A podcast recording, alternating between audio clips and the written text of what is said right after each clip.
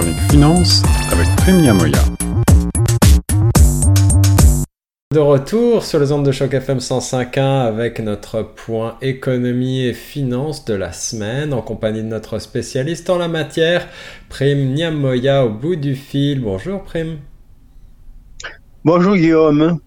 Ravi de te retrouver pour euh, une chronique euh, d'un genre un peu différent. Cette semaine, on a décidé de faire euh, en quelque sorte une revue de presse macroéconomique avec différents sons de cloche en matière d'inflation, bien évidemment, qui n'est pas terminée et, qui a toujours des effets importants sur l'économie au pays. Le record d'emploi de, cartes de crédit qui a été enregistré par plusieurs médias sera aussi à l'ordre du jour. Et puis on parlera euh, de commerce extérieur de l'Ontario et du reste de Canada avec euh, des, euh, des concurrents qui se renforcent, notamment l'Europe. par quoi est-ce qu'on commence, Prime Par le sujet qui te paraît le plus important?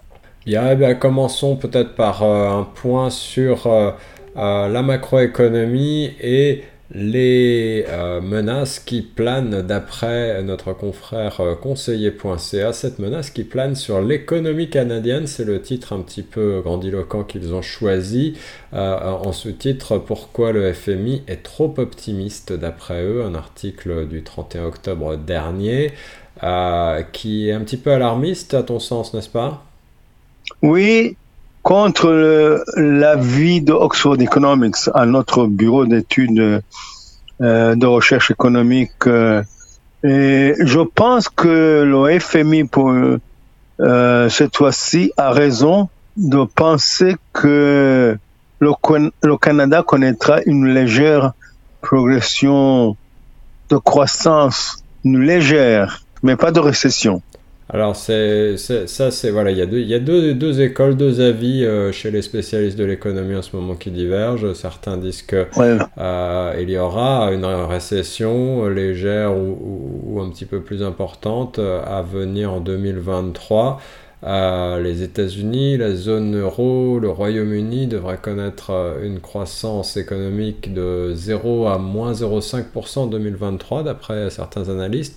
Et puis d'autres pensent que euh, ben, le, Canada pourrait passer à travers les gouttes, entre guillemets Moi, c'est ce que je pense. Je pense que le Canada, si on regarde les chiffres des dernières années, on constate que le Canada, parmi les pays membres de l'OCDE, se porte euh, relativement bien.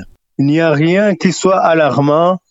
Bien sûr, il y a les problèmes de l'inflation comme partout ailleurs. Ouais mais il n'y a rien qui, qui montre que l'économie canadienne est menacée en quoi que ce soit. Le commerce extérieur se porte très bien.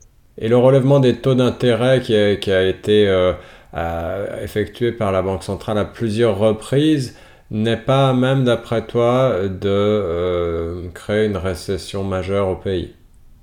Mais il faut savoir que euh, il y avait déjà une flambée des prix dans le secteur immobilier et le relèvement des taux de la Banque centrale va calmer, va refroidir un tout petit peu la demande sur les sur l'immobilier, ce qui n'est pas une mauvaise euh, nouvelle du tout. Alors c'est ce qu'on constate d'ores et déjà, en particulier dans la région de Toronto, où euh, les prix euh, se tassent, où les guerres d'enchères entre les, acheteurs ne sont plus, euh, ne sont plus du tout monnaie courante et au contraire où les biens euh, se vendent parfois en, dessous du prix euh, affiché.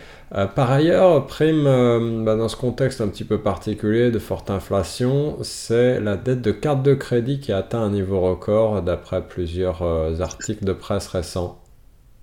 Oui, ça par contre, c'est un sujet assez préoccupant même pour la Banque centrale, qui estime que les ménages Canadiens sont surendettés.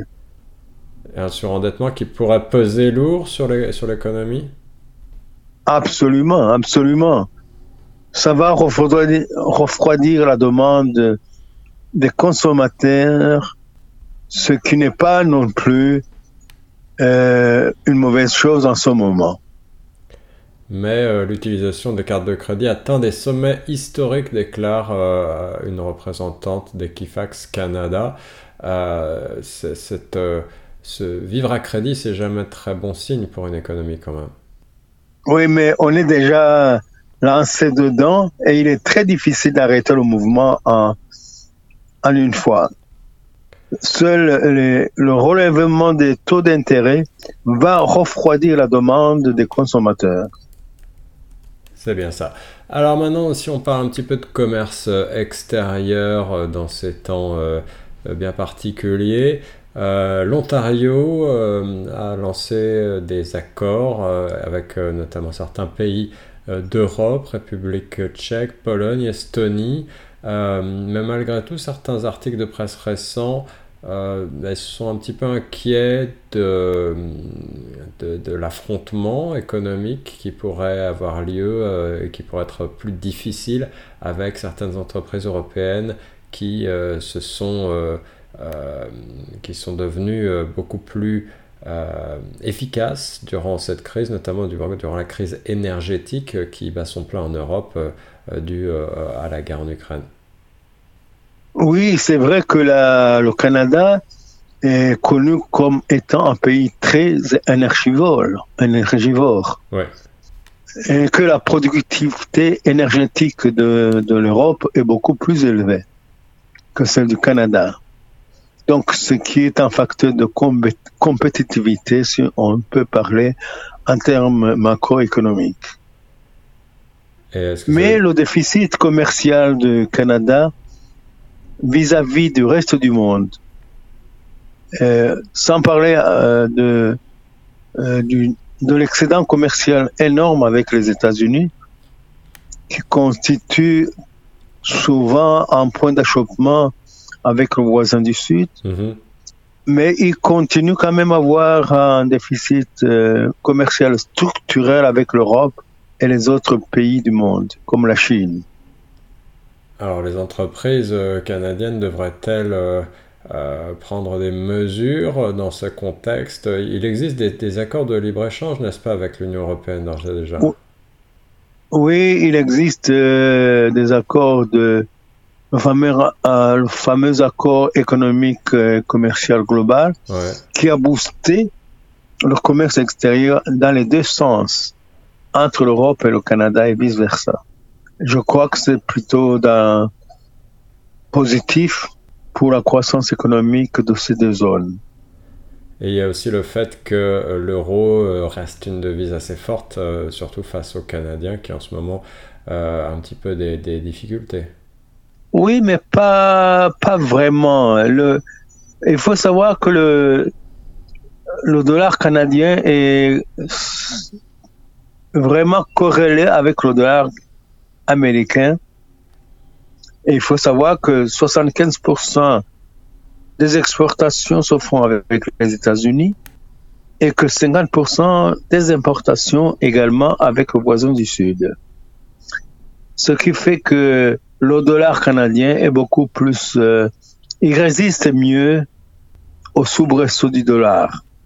C'est bien ça. Donc, euh, euh, si vous euh, lisez entre les lignes, eh vous comprendrez que notre analyste euh, Premia Moya est plutôt positif et plutôt a une vision plutôt positive de l'économie pour ces prochains mois, même malgré les difficultés que nous traversons. merci beaucoup, Prime, pour cette analyse macroéconomique sur les ondes de choc. Je t'en prie, Guillaume. À bientôt.